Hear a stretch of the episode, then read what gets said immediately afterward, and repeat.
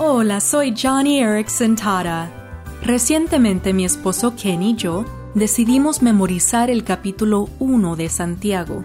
El libro abre con el mensaje, Hermanos míos, considérense muy dichosos cuando tengan que enfrentarse con diversas pruebas.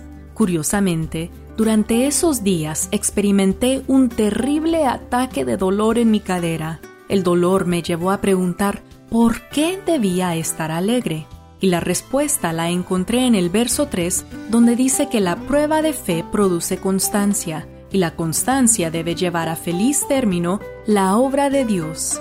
Querido cristiano, cristiana, Dios dice que la única forma en que podemos desarrollar perseverancia y madurez es cuando nuestra fe es probada. Si hoy estás pasando por una prueba, alégrate, pues eso significa que Dios está haciendo su obra en ti.